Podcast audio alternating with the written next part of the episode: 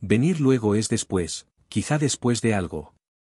Como después de una cena, un partido de fútbol, un encuentro con los amigos.